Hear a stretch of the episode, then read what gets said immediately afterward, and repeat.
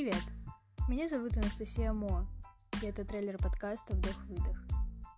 Очень давно во мне теплится желание рассказывать о своих мыслях, переживаниях, взлетах, падениях, выливать это все в какое-то медиапространство. Я долго собиралась силами, я слушаю подкасты уже около трех-четырех лет, и вот наконец-таки я уже пришла к какому-то четкому пониманию, что я хочу транслировать, и поэтому вот я с гордостью начинаю. Расскажу немного о себе, чтобы было понятно, о чем вообще будет подкаст, кто я такая, почему я решаю, что мои истории должны быть услышаны, и они будут интересны. Мне 20 лет, я родилась, выросла и продолжаю жизнь в небольшом городе на Кавказе, Пятигорске. И здесь же я летом этим, получается, не прошло еще и года, закончила училище по специальности графический дизайнер. Но работать я начала еще в 16, как, наверное, и вообще большинство а, жителей России, которые с детства заложили себе в голову установку пахать, чтобы вырваться на какую-то следующую социальную ступень. И потом, как я, борются с этим, не могут остановиться. Вот первой моей дурацкой работой была вакансия администратора в Анди-кафе. Я приходила два раза в неделю, а, прибиралась, отмечала людей, играла с ними в настольные игры и получала за все это тысячу в месяц. После работы в антикафе через какое-то время я устроилась тоже что-то вроде администратора в парк аттракционов. Моя работа была в том, чтобы э, принять ребенка, взять у него билетик, оторвать э, ему краешек билетика, посадить его на аттракцион, включить его, проконтролировать то, как ребенок катается, а потом высадить его. Все бы ничего, но график был с 10 до 10, 6 дней в неделю, выходной можно было взять только один посреди недели, и то, если он не перекликается ни с какими другими выходными днями у других сотрудников, и платили за все это 600 рублей – Просто сказать, что это был ад, не сказать ничего. Эта работа тогда, в 17 лет, нужна была мне только для того, чтобы накопить небольшую часть денег для того, чтобы приехать от родителей. Причем не нужно было снимать квартиру и откладывать деньги на съем жилья. Нет, мне нужно было только купить разные приятные штуки для переезда, потому что я приезжала к молодому человеку, такие как сахарница, помню, купила ситечки разные для чая, ложечки и все в этом роде. Ну и штаны с рубашкой еще в училище. После работы в парке через какое-то время я поняла, что очень хочу заниматься цветами. Хочу составлять букеты, цветы это точно мое, мне нравится их вид, мне нравится их аромат, мне нравится держать их в руках, мне хочется составлять что-то такое же красивое, как я вижу на Пинтересте. Мне хочется делать других девушек счастливыми, когда им дарят букеты. И моей идеей колоссальной стало просто стать флористом. Я искренне думала, что это будет делом моей жизни. Мне посчастливилось найти работу флористом, и я правда думала, что я буду заниматься этим очень долгие годы. Помню, даже одно время я думала, блин, ведь работа флориста такая возрастная. В каких-то классных студиях я не смогу работать, когда мне будет 60 лет. А сейчас я все это вспоминаю с такой улыбкой и думаю, глупышка, не будешь ты флористом в 60 лет. Нафига тебе это нужно? Сначала я мечтала, что стану самым лучшим флористом в Пятигорске — потом, что я поеду обучаться в Москву, меня заметят там, и, возможно, меня позовут туда преподавать, но это будет в таком необозримом, очень далеком будущем. А потом я поняла, что в Пятигорске развития нет, в Москву я переехать не хочу, да и вообще цветы мне настолько осточертели после двух с половиной лет работы, в этой сфере, что просто не то, что развиваться в этой сфере, я их видеть больше не могу.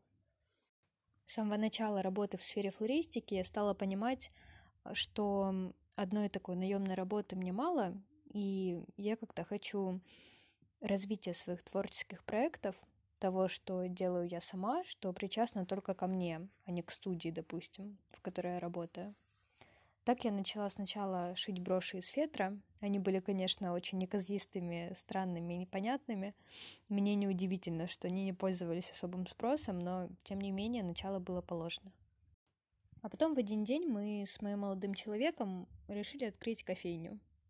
Свою маленькую кофейню в центре города на самом центральном туристическом бульваре, которая называлась Бродский. Об этом, я думаю, запишу как-нибудь отдельный подкаст, потому что история стоит внимания, плюсы и минусы своей кофейни и так далее. Опыт был очень богат на разные знакомства, тоже какие-то свершения, небольшие какие-то большие потери.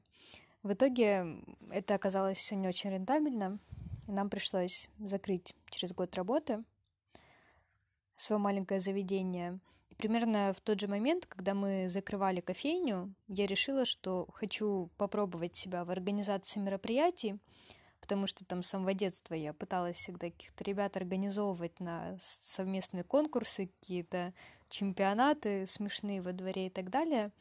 Ну чувствовала, что это одна из тех сфер, в которых я могу как-то самовыразиться. Поэтому я в один день просто решила сделать такой мини-фестиваль маркет-продажу мастеров, которые будут продавать свои изделия ручной работы одновременно там с выставкой, спикерами и всем таким. Не сказать, что получилось что-то очень масштабное и выделяющееся, но тем не менее для меня тогда это было важно попробовать свои силы и понять, что, ну, в принципе, это уровень чуть выше, чем работа все-таки в смене флористом, и чувствую я себя в этом намного органичнее комфортнее – Плюс есть обратная связь от посетителей, от э, участников о том, как все классно вышло. И пусть я не всегда им верила, я понимала, что, скорее всего, они поддерживают просто мою какую-то инициативу, но тем не менее я поверила в свои силы и подумала, что, возможно, я хочу и дальше заниматься подобным. И после этого у меня прошло уже два фестиваля. Один абсолютно провальный, другой уже совместно с моими партнерами. Вот недавно был, прошел осенью, и он был классный. Надеюсь, этой весной я сделаю что-нибудь подобное еще, найду уже спонсоров, но об этом проекте тоже будет отдельный подкаст. Не буду сейчас распыляться, просто рассказываю, чем я занимаюсь в общем.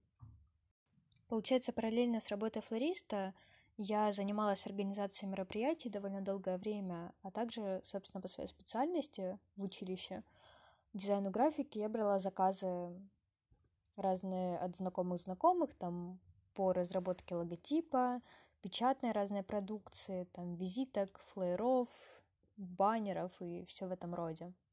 Ну и таким образом подрабатывала.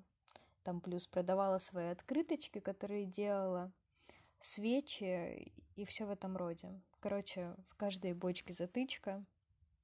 Всем-всем-всем занималась, лишь бы как-то э, создавать вокруг себя бурную деятельность. Летом после окончания училища я поняла, что готова к развитию только своей деятельности без довеска в виде работы флористом, потому что это, конечно, классно, и я по-своему привязалась за два с половиной года к этой работе, но это была моя зона комфорта, менять которую нужно было для моего развития. Я собралась силами и сказала о том, что ухожу. Из-за адской гонки за деньгами на свое пропитание во время обучения в училище я абсолютно забыла, что я умею рисовать. Я подумала, что мало того, что я не умею это делать, у меня это абсолютно не получается, тем более в сравнении с другими людьми, так я еще из своей головы воспроизводить никогда не смогу никакие рисунки. Я стеснялась брать карандаш в руки и рисовать что-то при людях, и с самой собой я тоже стеснялась, потому что мне было очень стыдно за то, что я потратила столько лет, а в итоге не научилась ничему. Когда я поняла, что мне вот-вот нужно будет уходить с основной работы, я начала думать о том, чем бы я по-настоящему хотела заниматься, потому что если я буду хвататься потом за все просто подряд, в моем уходе не будет никакого смысла, если я буду делать то, что мне не нравится. И я поняла, что хочу заново научиться рисовать, и хочу рисовать иллюстрации, потому что это то, что всегда притягивает мой взгляд.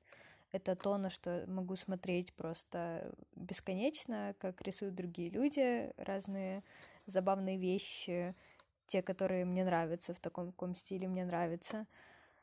Я решила прокачивать этот навык. У меня появился iPad с Apple Pencil, и просто после ухода с работы несколько недель подряд я почти не выходила из дома, только делала, что рисовала. Рисовала постоянно, рисовала каждый день. Это была очень необычная для меня практика, потому что до этого я могла только на парах брать кисть в руки, чтобы нарисовать какой-нибудь натюрморт. И то это было просто из-под палки, потому что мне самой не хотелось и мне не нравилось. Я не говорю уже о каких-то личных рисунках, которыми я не занималась вообще. А тут для меня было так странно, необычно и ново этим заниматься. И с каждым разом я ставила себе цель все улучшать и улучшать какие-то свои навыки. И это стало получаться. И мне тогда после ухода с работы через пару недель, неделю поступил первый заказ. Мне написала девушка, фотограф в нашем городе довольно известная, и попросила нарисовать ей на заказ иллюстрацию для портрет ее друга.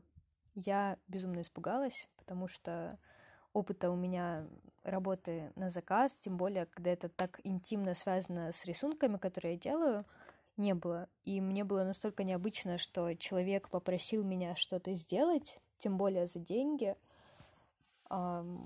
Просто эта мысль, это предложение повергло меня в шок, и я не испугалась, а начала тут же просто схватила Apple Pencil в руку и начала рисовать. Нарисовала картинку я очень быстро, и самое удивительное, что ей сразу же понравилось. Я до сих пор отношусь очень критично ко всему, что связано с моими рисунками. Это для меня такое очень незащищенное больное место, и мне каждый раз э, стрёмно их показывать, как-то куда-то выставлять. На них потом нет положительных откликов, и я сразу думаю, господи, какой кошмар, что я нарисовала, какой ужас. Но пытаюсь отсеивать эти мысли, потому что понимаю, что если этого не делать, то просто я буду на месте останавливаться, никак дальше не буду расти, если не перешагивать вот через свои вот эти вот какие-то слишком сильные придирки. А этот рисунок мне нравится до сих пор. У меня к нему именно такие какие-то родные теплые чувства, потому что он был первый, из-за которого я получила деньги. После этого я выставила сторис в Инстаграме о том, что я принимаю заказы на портреты в таком стиле, и мне этим же вечером поступило еще два заказа. Тогда, как и в принципе в каждой у меня деятельности, мне казалось, что вот я нащупала, наконец-таки нашла дело своей жизни, чем я хочу заниматься всегда, везде, всюду, каждый день, каждый час — и просто вот оно, наконец-таки, я иллюстратор. Но каждый день меня гложило чувство того, что я не понимаю, куда мне развиваться, потому что только вроде бы я нарисовала картинку в том стиле, который мне нравится, вроде бы я нащупала свой стиль, и тут же я понимаю, что я хочу еще проще, я хочу еще лучше формы, а формы мне мои вообще не нравятся. Ну, то есть это такой путь очень болезненный. Я от него абсолютно не отказываюсь, мне очень нравится этим заниматься, но пока после особенно нескольких заказов, когда человек просит там чуть-чуть носик подправить или чуть-чуть глазки подправить, ты понимаешь, что все-таки это настолько далеко от какого-то чистого творчества, которое ты хочешь из себя извергать, и когда просят там передвинуть немножко нос или там немножко подправить румянец или что-то, ну, такие мелкие детали, начинаешь очень сильно задумываться о том, реально ли ты хорошо это делаешь или нет. И особенно в сравнении с другими, со всеми, на кого подписан в социальных сетях, на кого постоянно смотришь, понимаешь, что ну, уровень твой очень мал, поэтому такая, короче, творческая э, яма творческое болото, в которое меня постоянно засасывает, в это сравнивание с другими и обиду на критику какую-то мелкую со стороны. Ну, то есть я понимаю большую критику от каких-то очень оправданных э, людей, от которых хочется услышать какие-то слова напутствия, а тут, когда человек, в принципе, никогда не рисовавший, говорит, как носик подправить, ну, это немного не то. Я думаю, я бы очень хотела заниматься какое-то время только иллюстрацией, но пока, к сожалению, она не может принести такой доход, как бы я хотела, потому что я считаю себя не только творцом, но еще и человеком, который хочет вырастать и в какой-то предпринимательской деятельности, как-то не только создавать свои услуги, но и продавать их. Достаточно хорошо, чтобы не париться о постоянной поиске заказов, о том, а вдруг у меня не будет через неделю каких-то новых поступлений заказов, и я буду сидеть просто и доширак есть. Мне придется или придется постоянно ходить к родителям и спрашивать, а что есть у них поесть, потому что у меня денег на еду дома нет. Так что пока были заказы, иллюстрацией занималась, а потом они пропали, и заниматься ей все время у меня перестало хватать э, терпения, потому что хочется не только вкладывать какой-то ресурс в свое развитие навыков, но еще и деньги с этого получать.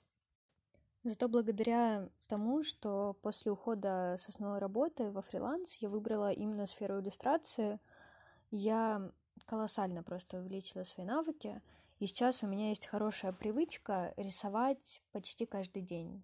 Ну, то есть там при каких-то больших завалах проектных я не могу этому уделить время, а так обычно я стараюсь каждый день пробовать либо что-то новое, либо там разные какие-то формы искать, либо работать новыми материалами, то есть, ну, прям, прям я рада, что у меня такая привычка появилась. Пусть делать даже что-то странное и забавное, но хотя бы делать. После того, как я стала выполнять заказы по иллюстрации, я поняла, что приближается мой осенний фестиваль, к которому мы готовились вместе с моими помощниками, партнерами, ребятами, с которыми я последний раз решила его делать. А, уделяла этому очень большой пласт своего внимания. Он прошел, все было очень хорошо, но фестивали мне тоже не дают столько денег, сколько мне нужно. То есть я получаю на них колоссальный заряд, такую же колоссальную отдачу я там выдаю, потому что ты два дня минимум проводишь на ногах, общаясь с участниками и удостоверяясь, что всем все нравится, и все идет четко по таймингу, все мастер-классы, все лекции и так далее. И плюс еще договариваешься с владельцами площадки, потому что каждый раз возникают какие-то проблемы. Например, нас вот в последний раз а, решали выгонять просто, потому что мы до этого общались с одним менеджером, а потом оказалось, что менеджер руководства не сказал вообще о мероприятии. Руководство помещения не в курсе абсолютно, что мы там будем, и мы, получается, занимаем их место, на которое они могли бы разместить своих людей там в своем кафе. Ну, в общем, такие разные ситуации. Как бы, а за месяца полтора усердной работы над фестивалем, над э, списыванием с, мастеро, с мастерами, нахождением площадки, переговорами, оформлением фотозоны, и все в этом роде, то есть, ну, огромное количество работы, я получаю в итоге 15 тысяч. И это только благодаря тому, что площадка не запросила деньги, а предоставили нам ее бесплатно. Если бы площадка запросила деньги, то я бы не получила ничего. После фестиваля осенью я понимаю, что давно хочу попробовать себя в преподавании, но очень боюсь. Я боюсь детей, я боюсь общаться с детьми, потому что никогда не пробовала. У меня есть младшая сестра, и с ней у меня все ок в коммуникации. Но как общаться с более маленькими детьми, я не понимаю. И мне очень хочется. А если я чего-то не понимаю, и мне что-то хочется, мне сразу же нужно это попробовать. Поэтому я придумываю бюро искусств, которое называется «Свои люди», начинаю сначала проводить мастер-классы в, у знакомых в кафе по выходным. Туда приходят люди, начинают интересоваться. Я придумываю просто супер классную программу, которой нет еще у нас в городе, но у меня нет денег на рекламу. Я еле-еле с входных билетов туда покупаю материалы. Там краски самые дешевые, кисти, бумагу и все в этом роде. Я провожу первый мастер-класс, мне безумно страшно, но все проходит хорошо. Я супер вымотана после этого, но я понимаю, что я это сделала, и я хочу это делать дальше. Не столько ради там, заработка, дополнительного или что-то в этом роде, потому что о нем речь не идет, когда я постоянно докупаю материалы и все только в самом начале. А мне нравится с детьми общаться. Они мне столько всего рассказывают, так открывают мое мировоззрение, что от этого отказываться я не хочу, хочу продолжать. И у меня теплится маленькая мечта о моей студии, где я буду заниматься с детьми и работать туда, ходить, потому что я-то ушла, собственно, с работы, думала, что дома мне будет работать хорошо, а потом поняла, что работать дома мне тяжело. Я все время хочу что-то убирать или лежать, или пить чай, или что-то такое делать, но никак не структурированно садиться и работать. В итоге, после моего ухода с основной работы флористом, я ушла этой осенью, в... вот с 1 октября меня там уже не было. А сейчас начало марта.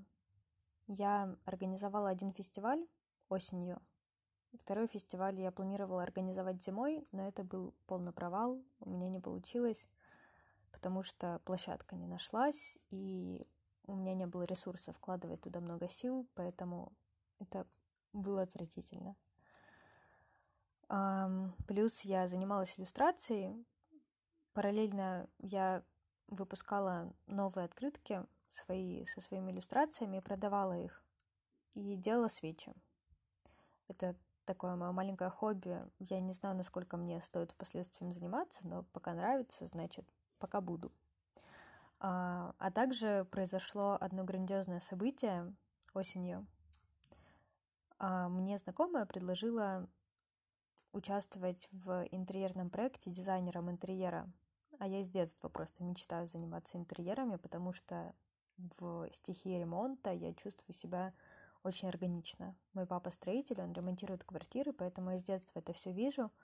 И плюс ко всему я просто начинаю верещать, когда надо красить стены, перекрашивать какие-то предметы, продумывать, где что как будет стоять, рисовать планы, чертежи, сочетать э, текстуры и все в этом роде. Прям мое. И мне предлагает моя знакомая, которая супер классный дизайнер, фотограф, а, художник и все в этом роде. Вообще супер творческий, светлый человек, которая при этом постоянно колесит по миру. То она живет в Грузии, то она живет на Гоа, то она в Непале, то она приезжает изредка сюда в Пятигорск, когда здесь теплеет. Она предлагает мне вести совместно с ней проект. Э, она будет удаленно, собирается уезжать на Гоа, а я буду делать авторский надзор интерьера и тем самым пойму, как они вообще делаются. Потому что, ну, образование это у меня графика, а из одного желания у меня мало что выйдет. Я, конечно, очень много знаю про материалы и, и визуально понимаю по наитию, что и как делается, но тем не менее, как бы таких очень базовых знаний у меня не было. И она говорит, давай, скажи мне, да или нет. Я говорю, ну, всегда меня учили, надо говорить «да», если даже ты что-то не умеешь, а там в процессе уже разберешься. Так что я согласилась, и как-то это на какое-то время затихла история. А потом, через э, недели три, наверное, мне звонит другая уже девушка и говорит, что мы будем с ней вдвоем делать этот проект и разрабатывать его почти на равных условиях и в итоге гонорар будем делить пополам. Ну и вообще, как бы, кофейня — это сетка у нас по КМВ, это уже, по-моему, пятая их кофейня или шестая. Ну, в общем, тот уровень, до которого я даже мечтать о нем не могла, чтобы быть причастной к этому. В связи с этим большим проектом, который будет на протяжении месяцев двух со мной, а, я отказываюсь немного от иллюстрации и немного забиваю на открытки свои и на преподавание детям тоже, ну, только раз в неделю. Как бы собираю группу, но тоже без особого энтузиазма, потому что вся я полностью погружена в этот проект кофейни в стиле 60-х, 70-х годов, абсолютно такой самобытный, крутой, и такого еще не было у нас на КМВ до этого — так что я была просто с головой там, и мне хотелось проводить там все время. И в этот момент я начала понимать, что интерьеры — это то, вот чем я прям горю. Как бы мне не нравилась иллюстрация, производство там своей продукции, типа открыток, свечей и всего такого, графический дизайн, которым я периодически там брала и беру до сих пор некоторые заказы знакомых знакомых, это, это все не то. Это, конечно, классно, но настолько это мое сердце не заставляет биться чаще, гореть. Вот. И я прям люблю это делать. Я закончила этот проект первый с девушкой, дизайнером совместно. А потом мне дали вот эти вот начальники этих, этой сети кофеин заказ на дизайн пельменный. Вот это уже мой первый сольный проект. Он сейчас на этапе стройки. Я уже им сдала, отрисовала весь визуал, поэтому я прям удивлена, что так все пошло. Так что поймала такую эту фрилансерскую волну заработка, нахождения заказов. Пока что я очень по-детски ненадежно стою на ногах, потому что я, честно говоря, не понимаю, откуда это все может идти в дальнейшем, когда вот это вот то, что у меня сейчас имеется, закончится.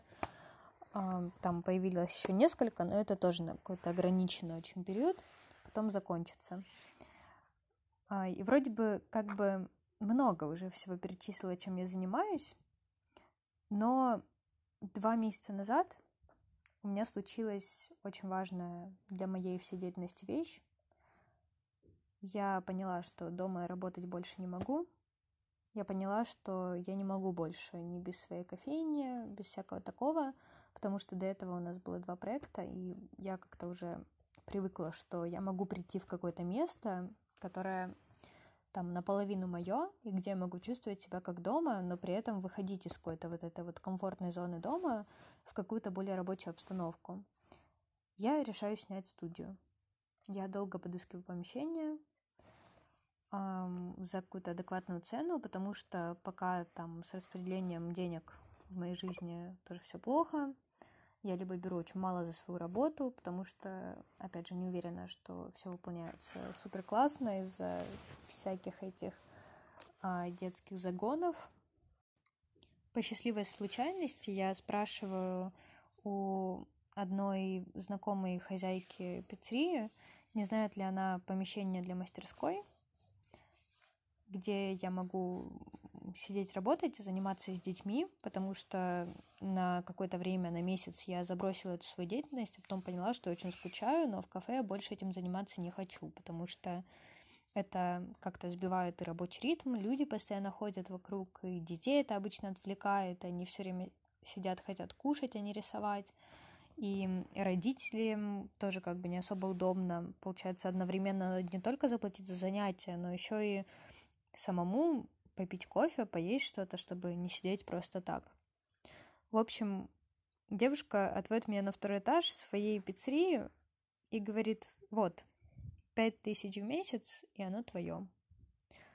Я смотрю, а там мансарда где-то квадратов 35, ну прям идеально, то, что мне нужно было, то, о чем я давно мечтала, и выглядит это, конечно, обшарпанными стенами из гипсокартона, без краски, без всего, странные лампы наверху торчат, но это не важно, потому что я вижу, что помещение очень светлое, я вижу гору Машук из окна, окно практически панорамное, там по верхней части мансарды идет, и понимаю, что это мое.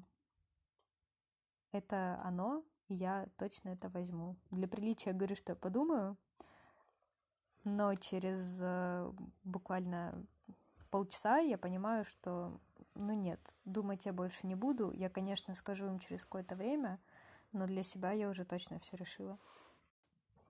Уезжаю в поездку в Тбилиси. Там обдумываю все окончательно, взвешиваю за и против и понимаю, что против-то там нет. Там есть только за, а это значит, что нужно брать сто процентов. Приезжаю, говорю ей девушке и мужчине, хозяевам, что я беру, и начинаю ремонтные работы там производить, такие очень лайтовые, просто стены покрасить, там обновить, привезти туда кое-какую мебель. Ребята мне даже отдали несколько столов и стульев, чтобы у меня там хоть что-то было, потому что вкладываться в какой-то классный ремонт я, ну, вообще не могла на тот момент. В итоге у меня есть бюро искусств «Свои люди». Это студия, в которой я занимаюсь с детьми а по выходным, а в скором надеюсь, что не только по выходным, но еще и по будним дням это перерастет в какой-то более масштабный проект. Также там я провожу небольшие мероприятия, такие как э, ежемесячная гаражная распродажа и мини-маркеты мастеров. А раз в полгода я э, берусь за масштабные проекты, такие как небольшие фестивали и маркет мастеров уже большой, где-то там на 20 плюс человек в день. Для Пятигорска это довольно много. Также я иногда беру заказы по графическому дизайну и иллюстрации у знакомых и знакомых знакомых и очень активно занимаюсь дизайном интерьера.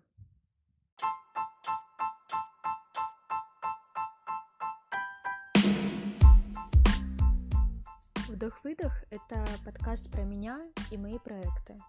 Про то, как я пытаюсь успеть все и сделать невозможное. Про то, как я борюсь с трудностями на своем пути, с чем я сталкиваюсь и какую радость от всего этого я получаю. Это подкаст о поражениях и победах, окончание которого я пока что не знаю.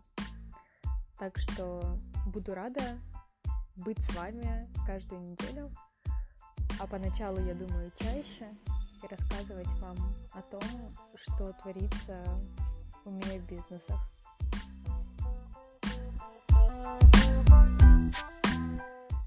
Я выложила пилотный выпуск подкаста около 10 дней назад. Изначально в моем плане было выкладывать выпуски каждые дня три. По крайней мере, первый месяц так точно. Но можно считать, я облажалась. Потому что за эти 10 дней я садилась за работу над подкастом всего два раза. Первое — это когда я пыталась прописать, что мне произошло за неделю в моей творческой рабочей деятельности. И второй раз, когда я решила его записывать. Попыталась, попыталась какое-то время, а потом просто бросила, потому что мне в тот момент не нравился мой голос. Все очень сложно. Но хочу я делать по любви, поэтому заставлять себя насильно не буду. Но вот сегодня у меня было с утра четкое понимание, что сегодня нужно это завершить. Так что начнем. Сегодня я хочу рассказать о своих делах за последние 10 дней, о своей студии. Напоминаю, что у меня есть бюро искусств «Свои люди», где занимаюсь со взрослыми и детьми, по большей части рисованием, а также провожу там разные общественные мероприятия. В пилотном выпуске я рассказывала также о том, что иногда я занимаюсь производством. Производство — это даже громко сказано. Я выбираю один день месяцев полтора или парочку дней, смотря от количества того, сколько мне нужно сделать свечей, и, собственно, занимаюсь их производством. А производство — это процесс такой очень медитативный. Я просто закупаюсь вощиной, обкладываюсь ей вокруг вся, режу ее на кусочки, вокруг царит запах меда, заворачиваю фитили, ароматизирую и скручиваю свечи. И этим я занимаюсь примерно весь день.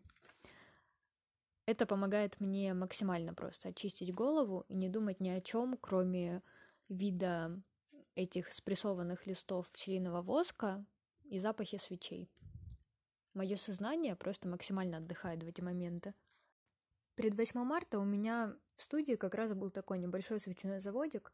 Я накрутила очень много свечей, часть из них отвезла в магазин упаковки, в который я их сдаю, а часть оставила себе для нахождения в студии и для маркетов. Как раз примерно в тот же период, перед 8 марта, я решила записаться на небольшой маркет в одной из сети кофеин города Пятигорска, который проводит ежесезонно эти мероприятия. Участие там было бесплатно, поэтому мне, в принципе, было нечего терять, и поэтому я так легко написала им об участии. Почему-то всегда, когда я соглашаюсь, вернее, подписываю сама себя на такие вещи, на такие разные мероприятия, я абсолютно забываю просчитывать свою выгоду в этом. Потому что хорошо, маркет бесплатный, я не несу потери хотя бы за участие. Но какова вероятность, что там будет много людей, когда это все действие творится после 8 марта. То есть все люди уже купили подарки, и особо поводов для других подарков у них нет. Из-за того, что я так опрометчиво приняла это решение участия в маркете, у меня абсолютно не было времени на подготовку к нему. Ну, вернее, я знала, что товар-то у меня есть, но вот остальное весь там декор для стола и все в этом роде, как-то просчитать, когда мне надо все забрать, как перевести, всю вот эту вот логистику наладить. Сил, времени и желания у меня не было никакого. Я уже перехотела идти на маркет, потому что поняла, что, в принципе, там я ничего заработать не смогу. Но, тем не менее, совесть меня заела, и я решила поехать. Я опоздала туда на полтора часа. А дорога, где находится это кафе, оказалась перекрыта, и таксист высадил меня вместе с моей стойкой для открыток тремя пакетами, просто метрах, наверное, в 400, и я тащила все это пешком в гору. Я посидела на маркете, наверное, часа четыре или пять. И за это все время людей там не было практически никаких. Человек, может быть, максимум 10 прошло мимо всех мастеров. И у меня мастер по соседству купила три свечки. Три свечки — это 360 рублей. Все. Также я взяла там два контакта мастеров, которые, возможно, потом придут преподавать ко мне в студию — о чем я расскажу позже. Но, тем не менее, маркет и 300-390 рублей — это кошмар. Просто я потратила около 150 рублей на такси, даже больше, около 200 рублей на такси, и не заработала ничего. Возможно, я даже ушла в минус. Непонятно, зачем я это делаю, зачем я трачу свои силы на это все. Но вот буду делать выводы, потому что обычно я думаю, что ну хоть что-то же продалось, а со стороны, когда немножко отступаешь в сторону, становится четко понятно, что такая растрата своих внутренних ресурсов, своих сил, своих каких-то эмоциональных ресурсов, он ну, абсолютно нерентабелен. На следующий день после маркета, 15 марта, у меня состоялась гаражная распродажа.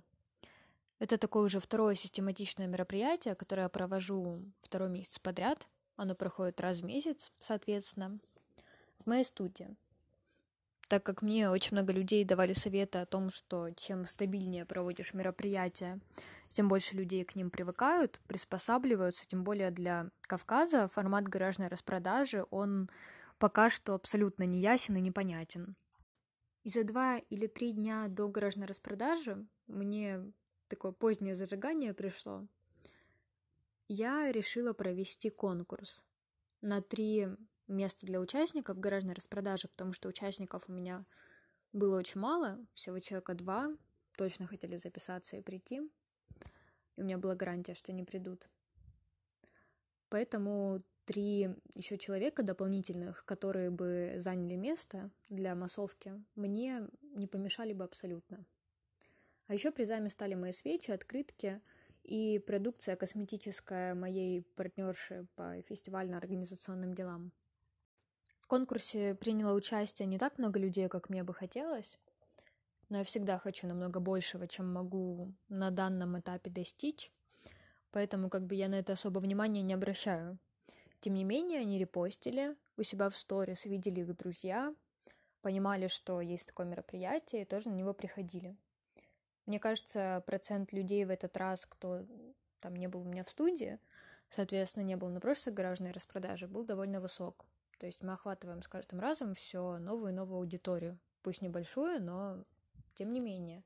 Все больше и больше людей узнают о том, что такой формат существует хотя бы. Плюс в этот раз я активно наблюдала за продажами участников, и могу сказать, что у каждого, но вроде бы точно, купили по одной вещи минимум, а у многих я видела и побольше покупали.